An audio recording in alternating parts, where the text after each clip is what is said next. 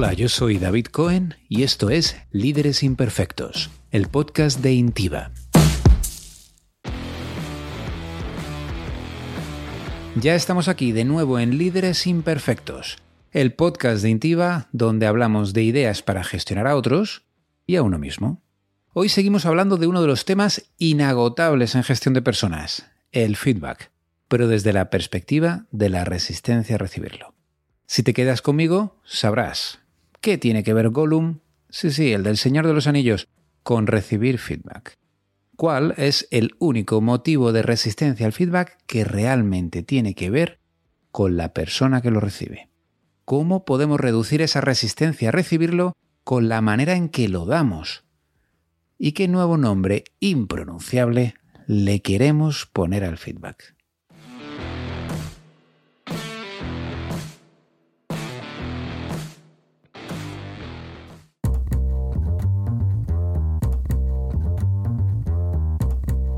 Hace no mucho, bueno, ya hace bastante, de hecho, cuando aún se podía dar formación sin mascarilla. El caso es que estábamos explicando el modelo Intiva de feedback a un grupo de directivos de una empresa industrial del norte de España. Levantó la mano el jefe de operaciones, el que más batallaba con estos temas porque tenía mucha gente a su cargo, e hizo la pregunta inevitable. Oye David, ¿y qué pasa cuando a pesar de hacerlo todo perfecto y seguir todos los pasos, la otra persona se resiste, no está abierto a recibir feedback y ni mucho menos a cambiar. Hmm, interesante.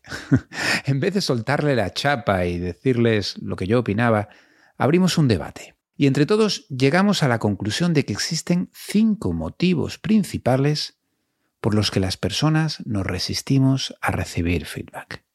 ¿Te las cuento? Vamos allá.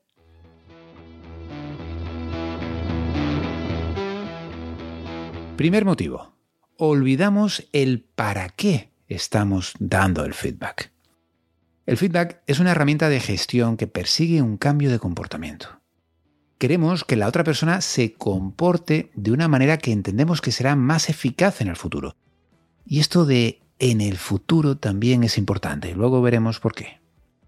El caso es que no es una herramienta de sinceridad o como dicen algunos, sincericidio. No sirve para quedarnos a gusto, para mostrar nuestra autoridad o simplemente para cubrir expediente, pudiendo decir, es que, oye, yo es que ya se lo dije. El propósito no es hacerte sentir bien, ni tampoco hacerle sentir bien al que lo recibe, ni mucho menos tampoco hacerle sentir mal, aunque a veces, por lo que vemos por ahí, lo pareciera. Queremos conseguir un cambio de comportamiento.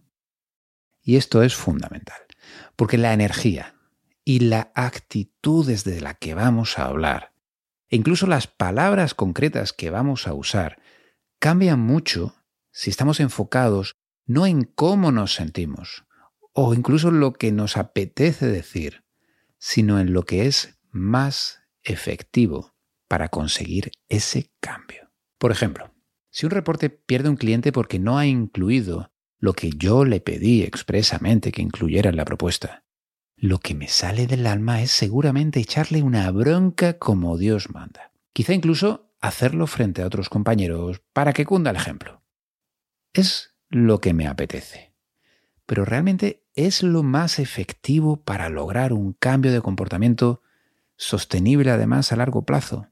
Mm, yo diría que no. No lo es.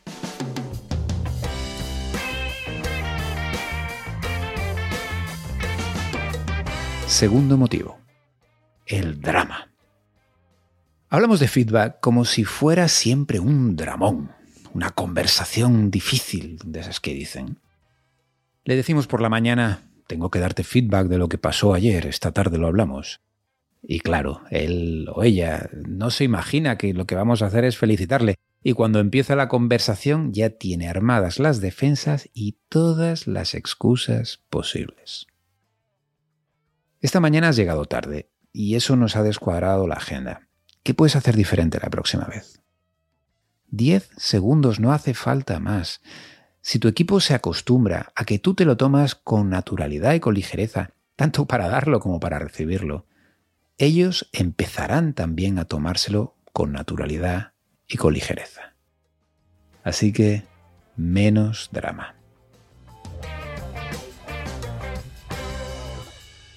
Tercer motivo. Nos quedamos enganchados en lo que ha pasado.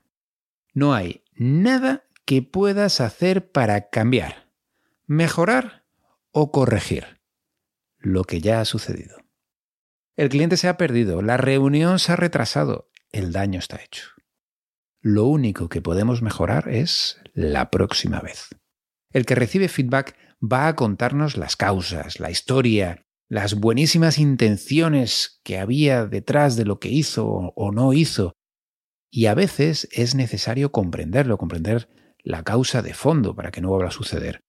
Pero el 90% de las veces, esto nos lleva simplemente a una discusión estéril de lo que pudo ser o lo que se pudo hacer. Otra versión de esto mismo es cuando el feedback se convierte en una discusión acerca de quién tiene razón sobre lo que ha sucedido. Me da igual, no quiero tener razón.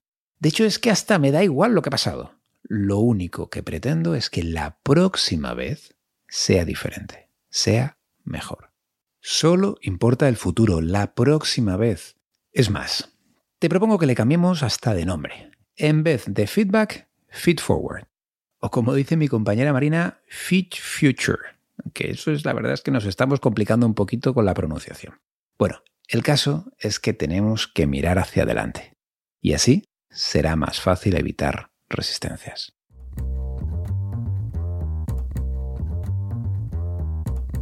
Cuarto motivo, el que quizás sea el más importante.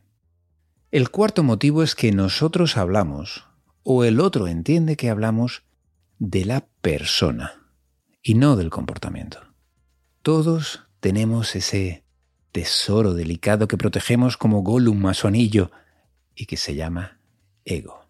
Cuando alguien critica nuestro trabajo, a menudo lo que entendemos es que a quien se critica en realidad es a nuestra persona, nuestro ego. Y claro, eso duele y eso, eso no lo vamos a permitir. ¿Qué podemos hacer para evitarlo cuando damos feedback? Tener mucho cuidado en centrarnos en el comportamiento, sin dar a entender que criticamos a la persona. No es lo mismo decir te has equivocado que decir siempre te equivocas, dando a entender así que es un rasgo de tu personalidad. No es lo mismo decir ha habido errores graves en los últimos dos informes que decir no estás siendo profesional. Duele más y nos va a costar también más conseguir un cambio.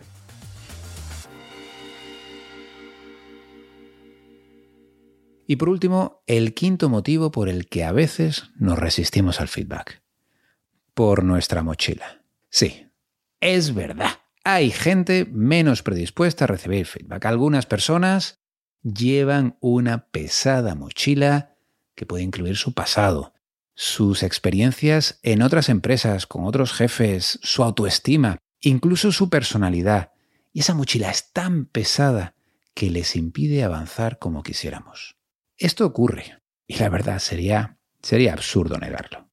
Lo que pasa es que este es el motivo favorito de todo manager para justificar la resistencia de su equipo. Y es el motivo favorito porque nos evita tener que trabajar, nos evita tener que esforzarnos. No, no, no, es que él es así. Es que es imposible decirle nada. Pues mira, puede ser. Pero antes de llegar a esa conclusión, ¿Estás seguro de haber descartado las otras cuatro posibles razones? ¿Has hecho realmente todo lo que está en tu mano para darle el feedback de la mejor manera posible? Haz tu parte y luego te quejas.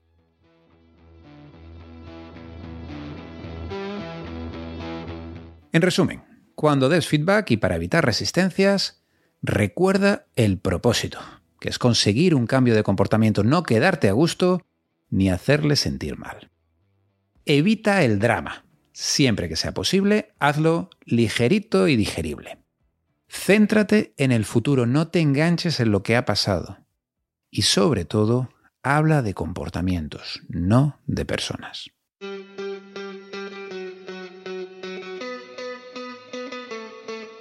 Eso es todo por hoy. Gracias, como siempre, por acompañarme y espero que te haya sido útil. Si ha sido así, puedes recomendarnos en redes o donde te dé la gana y se te agradecerá eternamente. Para comentarios, feedback o consultas a responder en el aire, puedes escribir a podcast.intiva.es. Podcast.intiva con v.es. Y por otro lado, si tienes curiosidad y quieres saber cómo en Intiva ayudamos a organizaciones de todo tipo, color y tamaño a crear una cultura de feedback, te esperamos en www.intiva.es. Gracias y hasta pronto.